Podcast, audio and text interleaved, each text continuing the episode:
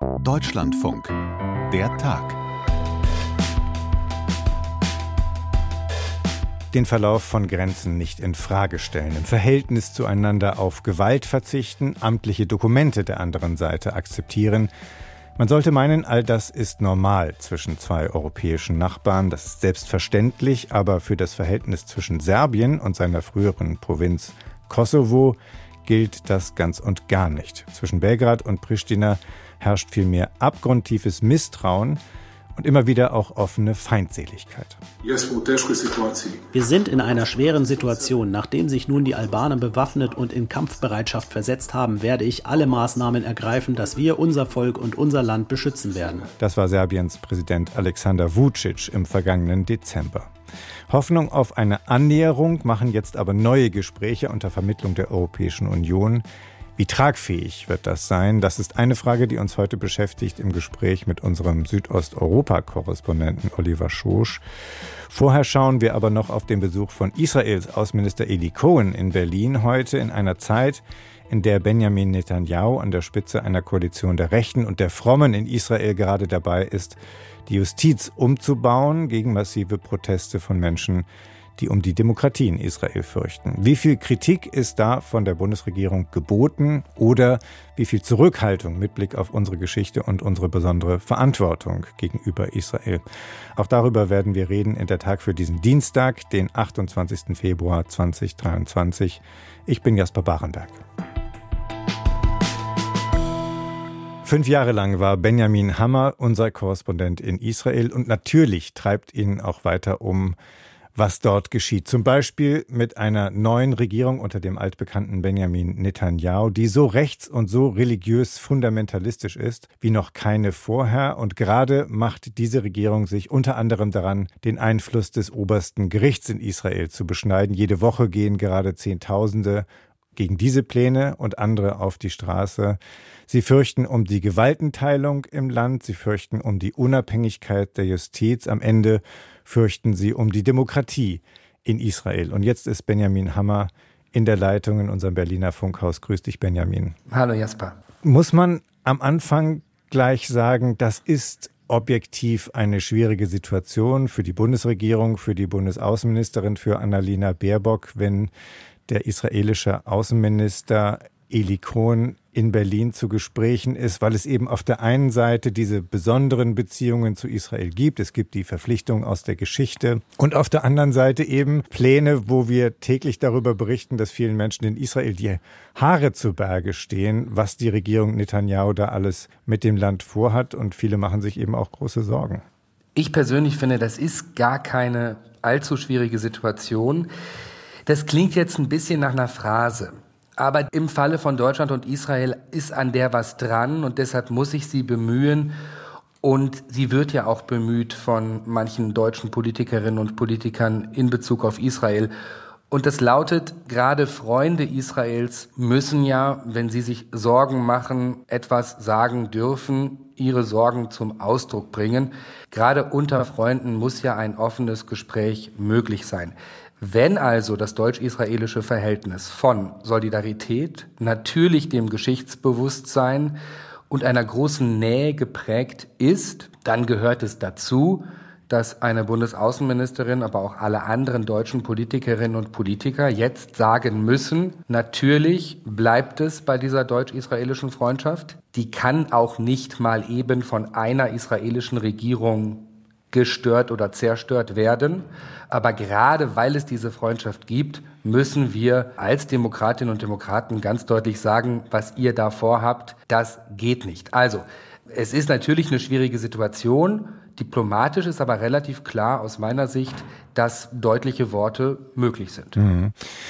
Dann können wir ja mal uns anschauen, was Annalena Baerbock jedenfalls in der Pressekonferenz zusammen mit Elikon in Berlin gesagt hat. Zitat, zu den Werten, die uns verbinden, gehört der Schutz rechtsstaatlicher Prinzipien wie die Unabhängigkeit der Justiz. Mit besonderer Sorge sehen wir den Plan, die Todesstrafe einzuführen. Also an zwei Punkten hat sie während der laufenden Pressekonferenz in Anwesenheit des Ministers quasi deutlich gemacht, dass es da schon Bedenken in Berlin gibt. Würdest du sagen, das ist im Grunde der richtig getroffene Ton, um das auch öffentlich anzusprechen, was hinter verschlossenen Türen möglicherweise noch ausführlicher, noch deutlicher gesagt und gesprochen wurde?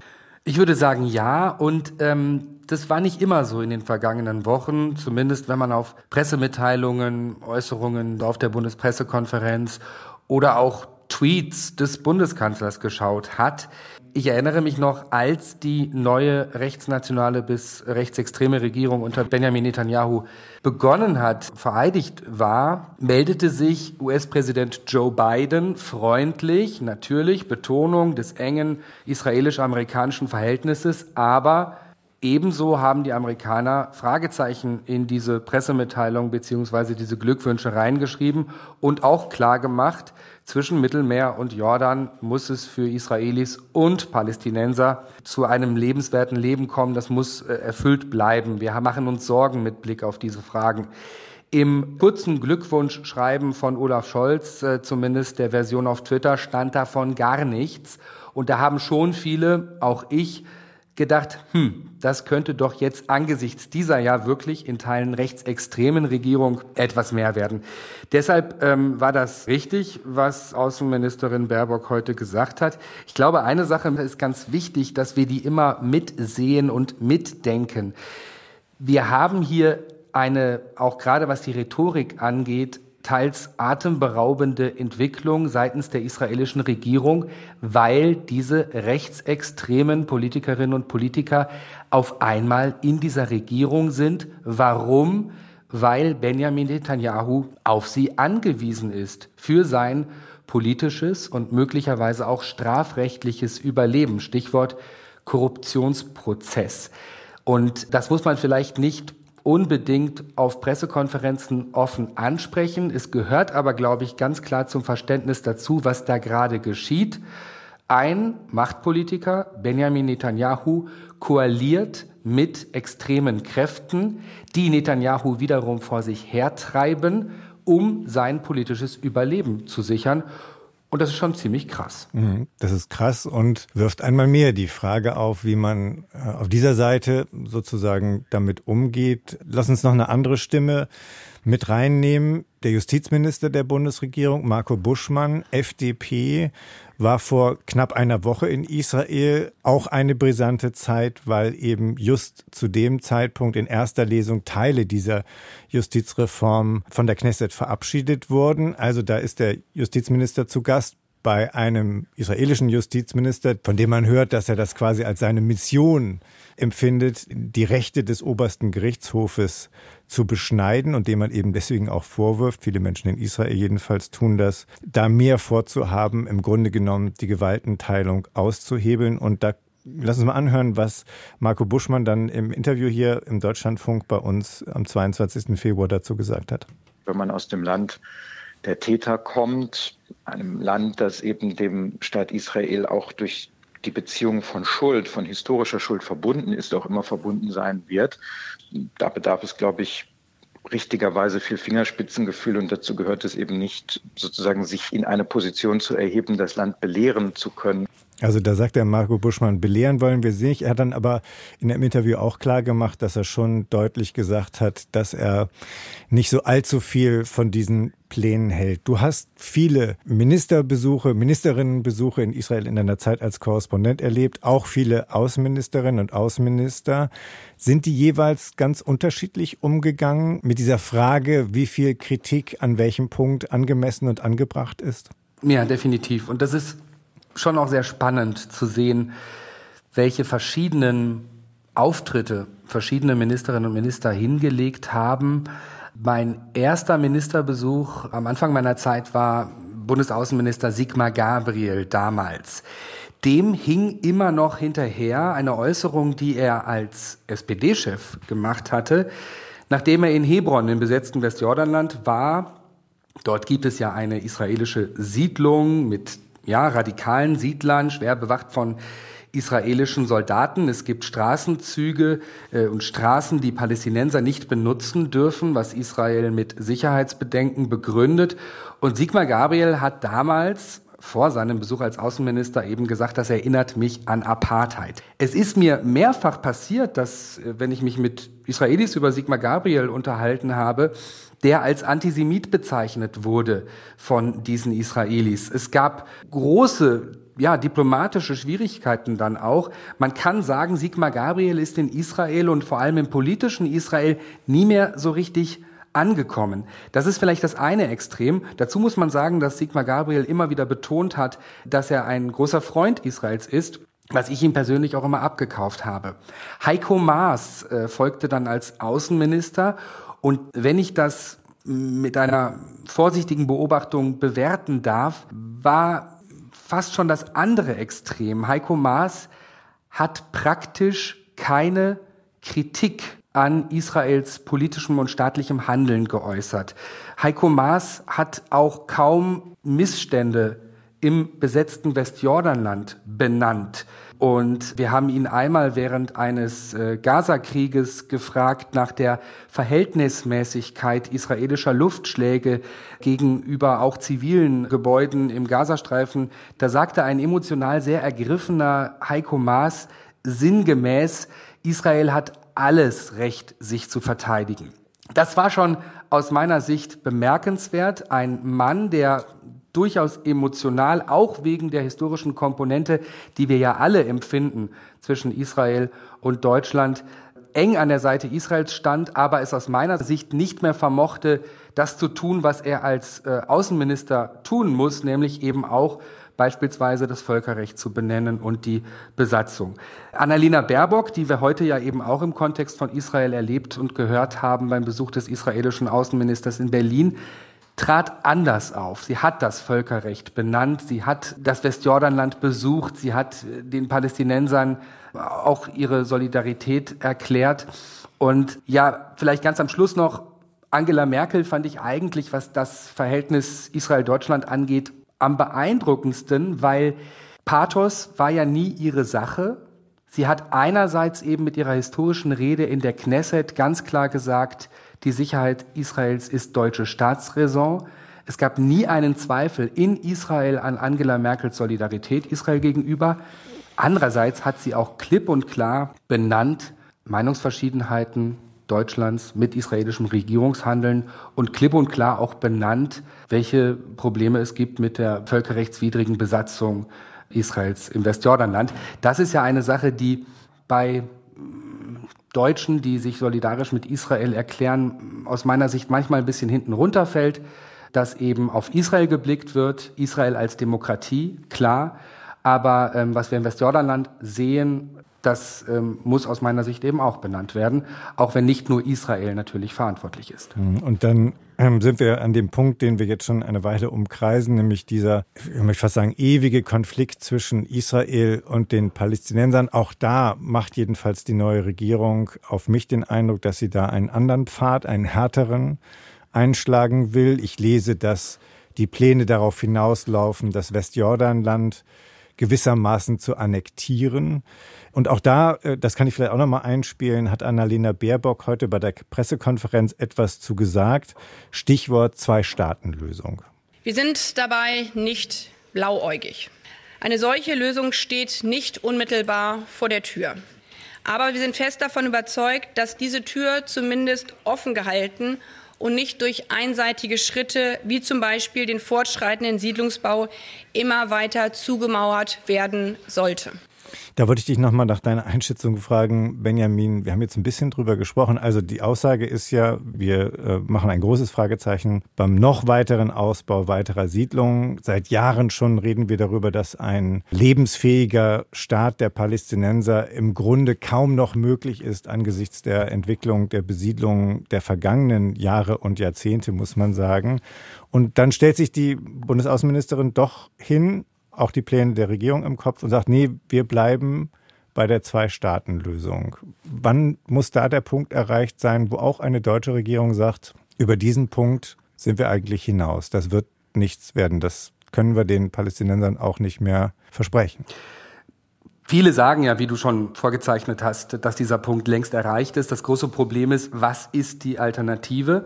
Eine Einstaatenlösung ist absolut nicht im Interesse Israels, weil auch die jüdische Bevölkerungsmehrheit äh, damit äh, nicht mehr vorhanden wäre, wenn wir den Gazastreifen mitzählen. Ich glaube schon, dass zumindest als Vorlage für dann möglichst kreative Lösungen das Konzept der Zwei-Staaten-Lösung nicht ganz außer Acht gelassen werden sollte. Mhm. Was, glaube ich, aber total wichtig ist und eine Botschaft ähm, deutscher und auch internationaler Außenpolitik gegenüber Israel sein könnte und sollte, ist, und das hat Annalena Baerbock ja schon getan. Sie hat gesagt, wir sind nicht blauäugig. Ähm, der Punkt ist, im Moment bewegen wir uns schon in so etwas wie einer Zwei-Staaten-Illusion. Seit 30 Jahren wird so getan, als ob ein palästinensischer Staat um die Ecke sei. Es gibt die palästinensische Autonomiebehörde. Es gibt eine gespielte Staatlichkeit, bei allem Respekt vor den Palästinensern, die angesichts der Besatzung aber absolut nicht de facto existiert und finanziert. Finanziert wird diese Zwei-Staaten-Illusion, wie ich sie manchmal nenne, von der internationalen Gemeinschaft, von Geldgebern aus Deutschland. Und die Begründung dafür ist, naja, wir haben hier die palästinensische Autonomiebehörde, die sind ja auf dem Weg zu einem eigenen Staat. Irgendwann Gerade gegenüber dieser israelischen Regierung sollte aus meiner Sicht auch deutsche Außenpolitik sagen, liebe Israelis, ihr seid die Besatzungsmacht. Und wenn ein palästinensischer Staat immer unrealistischer wird, dann habt ihr Aufgaben der Besatzungsmacht zu übernehmen. Das bedeutet dann auch, dass sich Deutschland zurückziehen könnte oder zumindest das als höflich formulierte diplomatische Vorzeichnung, Drohung den Israelis gegenüber deutlich macht. Das ist ein ganz schwieriges Thema, weil mhm. natürlich können sich internationale Geldgeber nicht von heute auf morgen aus den palästinensischen Gebieten zurückziehen.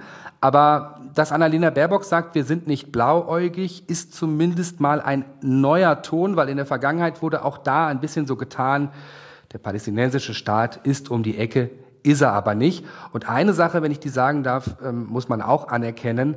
Man konnte sich in den letzten Jahren darüber streiten, ob israelische Regierungen überhaupt ein Interesse hatten an einem palästinensischen Staat. Palästinenser sagen auf keinen Fall. Die meisten Beobachter sagen, Israel hat ständig Siedlungen ausgebaut und einen palästinensischen Staat damit unwahrscheinlicher gemacht. Fakt ist, die Regierung, die wir gerade haben, die sagen so klar wie noch keine israelische Regierung zuvor, wir wollen einen palästinensischen Staat verhindern. Und wir tun alles dafür und das umfasst auch Siedlungen. Und auch das muss man anerkennen. Niemand in der israelischen Regierung tut noch so, als sei ein palästinensischer Staat noch ein Ding der Möglichkeit. Und auch darauf muss sich Außenpolitik natürlich mittelfristig dann anpassen und einstellen. Mal eskaliert die Lage, mal beruhigt sie sich wieder ein Stück. Der Konflikt um Kosovo ist länger schon eine reine Achterbahnfahrt. Im vergangenen Herbst zum Beispiel, da wurde schon einmal verhandelt. Am Jahresende gab es dann aber Straßensperren von Serben im nördlichen Teil. Serbiens Präsident Alexander Vucic versetzte seine Armee in Alarmbereitschaft, um kurz darauf wieder Gesprächsbereitschaft zu signalisieren, wobei er ganz offen auch darüber gesprochen hat, wie viel Druck es gerade unter anderem aus Brüssel auf ihn gibt. Es gibt de facto einen neuen Verhandlungsrahmen für den Weg nach Europa. Und der heißt, wenn ihr unseren Plan nicht akzeptiert, dann wird der Prozess eurer europäischen Integration gestoppt. Dann werden die Investitionen aus Serbien abgezogen. Das wurde mir gegenüber dreimal wiederholt und jedes Mal habe ich ziemlich heftig reagiert. Jetzt also eine neue Runde an Gesprächen unter Vermittlung der Europäischen Union in Brüssel und so etwas wie ein Hoffnungsschimmer auf tatsächliche Fortschritte in nächster Zeit. Oliver Schosch beobachtet dieses ganze Hin und Her, das Auf und Ab im ARD-Studio in Wien. Hallo Oliver, grüß dich. Hallo, schöne Grüße aus Wien. Also, nach dieser weiteren Gesprächsrunde, wo stehen wir bei dem Versuch einer Annäherung? Wo stehen wir nach diesen Gesprächen? Also viele Medien berichten über einen Durchbruch. Äh, manche sagen ein kleiner Durchbruch. Äh, ich würde sagen einerseits Durchbruch, aber äh, noch einiges unklar. Also das Positive am gestrigen Treffen ist, dass die verfeindeten Regierungschefs Kosovos, also Albin Kurti und Serbiens, Alexander Vucic, zum ersten Mal beide einem sogenannten Normalisierungsplan zugestimmt haben. Also es geht um die grundsätzliche Normalisierung ihrer Beziehungen und das ist schon mal einen Schritt weiter als alles, was es davor gab. Sie haben aber noch nichts unterschrieben. Aber ähm, da kommen wir noch dazu, warum nicht. Äh, Sie wollen beide offenbar echte nachbarschaftliche Verhältnisse. Und Serbien muss den Kosovo nicht formal juristisch anerkennen als von Serbien unabhängigen Staat. Das wollen sie weiterhin nicht. Aber Vucic muss damit umgehen, dass der Kosovo faktisch unabhängig regiert wird. Und da scheinen beide grundsätzlich mal bereit zu, zu sein. Dann lassen wir noch einen Augenblick offen, wie groß dieser Durchbruch ist oder wie viel Fragezeichen man noch machen muss. Erklär uns doch vielleicht dann noch mal im Einzelnen, was sind denn die wichtigsten Bestandteile von diesem Normalisierungsplan, auf den sich beide jetzt verständigt haben? Also es geht um die sogenannte de facto Anerkennung, also dass sozusagen Serbien so tut, als ob es den Kosovo anerkennt. Es muss nicht de jure, also nicht formal juristisch, sondern einfach sich so verhalten, als ob es den Kosovo anerkennen würde. Das heißt zum Beispiel, dass Serbien den Kosovo nicht mehr blockieren darf, wenn er in internationale Organisationen möchte, zum Beispiel in die EU. Serben und Kosovaren müssen mit ihren Pässen und Autonummernschildern und äh, mit ihren IDs äh, problemlos zwischen den Ländern hin und her fahren können. Und auch Diplome, Zollstempel und einiges mehr müssen beide Länder gegenseitig anerkennen. Und in vielen Bereichen soll es eine Zusammenarbeit geben, zum Beispiel in der Wirtschaft, der Wissenschaft, Justiz, Verkehrswesen, Telekommunikation, Kultur und Sport. Also ganz normale nachbarschaftliche Beziehungen sollen sie aufbauen. Und dass das eben von beiden Seiten gewollt ist, ist schon mal ein großer Fortschritt. Mhm. Jetzt hast du aber auch gesagt, unterzeichnet wurde noch nichts. Da gab es ja durchaus die Erwartung oder sagen wir mal die offene Frage, ob das vielleicht schon möglich ist. Warum ist das noch nicht geschehen? Also der serbische Präsident Alexander Vucic, der hat eine Sache gesagt. Er hat gesagt, in diesem EU-Plan möchte er als allererstes Punkt 9 von 11 umgesetzt haben. Und da steht, alte Abmachungen sind umzusetzen. Vor zehn Jahren nämlich hat Vucic mit einer Vorgängerregierung des kosovarischen Premiers Kurti ausgehandelt, dass die zehn serbischen Gemeinden im Kosovo, vier sind ja im Norden, also in diesem abtrünnigen aufständischen Teil und sechs sind Enklaven in dem kosovo-albanisch dominierten Süden, dass all diese Gemeinden einen Gemeindeverband gründen dürfen. Und da hat jetzt Kurti ein Problem damit. Er sagt, äh, so eine monoethnische serbische Verwaltungsstruktur, die wurde schon mal vom kosovarischen Verfassungsgericht abgewiesen. Und die Serben könnten sie eventuell nutzen zur Blockade und zur Abspaltung, so wie sie es mit der Republika Srpska in Bosnien-Herzegowina gemacht haben. Vucic sagt aber, das ist verhandelt schon vor zehn Jahren. Der serbische Gemeindeverband, der muss kommen. Die internationale Seite will das auch. Und erst wenn dieser Gemeindeverband kommt, dann reden wir überhaupt über die Umsetzung des restlichen EU-Plans. Und jetzt muss Kurti irgendwie eine Lösung finden. Er ist als Premierminister mit dem Versprechen angetreten, dass es diesen Gemeindeverband nicht geben wird, diese Gefahr aus seiner Sicht. Jetzt wollen sich beide Seiten Mitte März wieder treffen in Nordmazedonien, wie es heißt. Und da wird sich eben zeigen, was bis dahin passiert. Äh, wird man da das Problem des Gemeindeverbands irgendwie lösen können? Wird da irgendwie im Hintergrund verhandelt, wie der dann genau ausschaut, dieser Gemeindeverband? Also das ist ein ganz, ganz wichtiger Knackpunkt auch wenn man sich grundsätzlich auf eine Annäherung geeinigt hat. Hm, das heißt, was ich gelesen hatte, dass der kosovarische Ministerpräsident Kurti, dass der eigentlich schon bereit war, sozusagen den Füllfederhalter zu zücken und zu unterschreiben. Das stimmt so gar nicht. Der hat auch Punkte, die ihm schwer zu schaffen machen in diesem Plan, der jetzt auf dem Tisch liegt. Ja, das wird von beiden Seiten äh, immer anders dargestellt. Also beide Seiten stellen sich immer gerne als verhandlungsbereit und den anderen als das Problem dar. Also man kann es vielleicht so sagen, Kurti wäre bereit gewesen zu unterzeichnen, wenn man den Gemeindeverband erstmal ausgeklammert hätte. Und äh, Vucic sagt, ich bin bereit zu unterzeichnen, sobald der Gemeindeverband geklärt ist und kommt. Also das ist eine sehr unterschiedliche Sichtweise. Man kann sagen, also es hapert an der Umsetzung, an der Reihenfolge, am konkreten Fahrplan. Und wir haben es auch schon angesprochen, es gibt ja sozusagen das allergrößte Hindernis ist die Anerkennung, dass Kosovo ein eigenständiger Staat ist. Serbien blockiert das, weigert sich seit Jahren, das zu tun. Daran hat sich auch nichts geändert und das ist nach wie vor die Linie des serbischen Präsidenten. War von Anfang an klar, dass dieser Punkt, also eine tatsächliche juristische Anerkennung, eine formale Anerkennung, überhaupt nicht Bestandteil jetzt eines längeren Prozesses sein kann, wo es erst einmal geht, so etwas wie eine Annäherung auf die Beine zu stellen. Ja, es war von Anfang an klar, der serbische Präsident Alexander Vucic ist grundsätzlich nicht bereit, den Kosovo formal juristisch als von Serbien unabhängigen Staat anzuerkennen. Er bleibt seit Jahren bei seiner bekannten Argumentation, dass die einseitig ausgerufene Unabhängigkeitserklärung der kosovo-albanischen Seite vor 15 Jahren völkerrechtswidrig sei. Und so hat ja Vucic auch jahrelang Politik in Serbien gemacht. Er hat dort den Nationalismus gefördert und gestärkt nach dem Motto, ich kämpfe für die serbischen Belange, ich gebe den Kosovo nicht her. Und damit hat eben Vucic sehr erfolgreich Politik gemacht, ähnlich wie Orban in Ungarn, also mit dem Nationalismus, mit dieser Karte ein bisschen spielen und dann ein autoritäres Regierungssystem aufgebaut. Und jetzt kann Vucic natürlich nicht plötzlich alles über Bord werfen und sagen, Überraschung, ich gebe den Kosovo doch auf. Für mich ist das ein legitimer, unabhängiger Staat. Deshalb musste bei den Verhandlungen Verhandlungen mit den USA und EU von Anfang an eine Lösung gesucht werden, sodass Vucic den Kosovo formal nicht anerkennen muss als unabhängigen Staat, sondern dass er nur friedlich und entspannt damit umgeht, dass das Land unabhängig regiert wird. Hm, und wenn du jetzt sagst, Serbiens Präsident hat in den letzten Jahren quasi Politik gemacht mit dem Nationalismus und du hast auch erwähnt, dass Kurti seinerseits Versprechungen gemacht hat gegenüber seiner eigenen Öffentlichkeit, können wir dann sagen, dass der Handlungsspielraum quasi auf beiden Seiten eben Grenzen hat, dass sie jeweils achten müssen darauf, dass sozusagen die Kritiker äh, einer Annäherung da nicht neue Argumente in die Hand bekommen.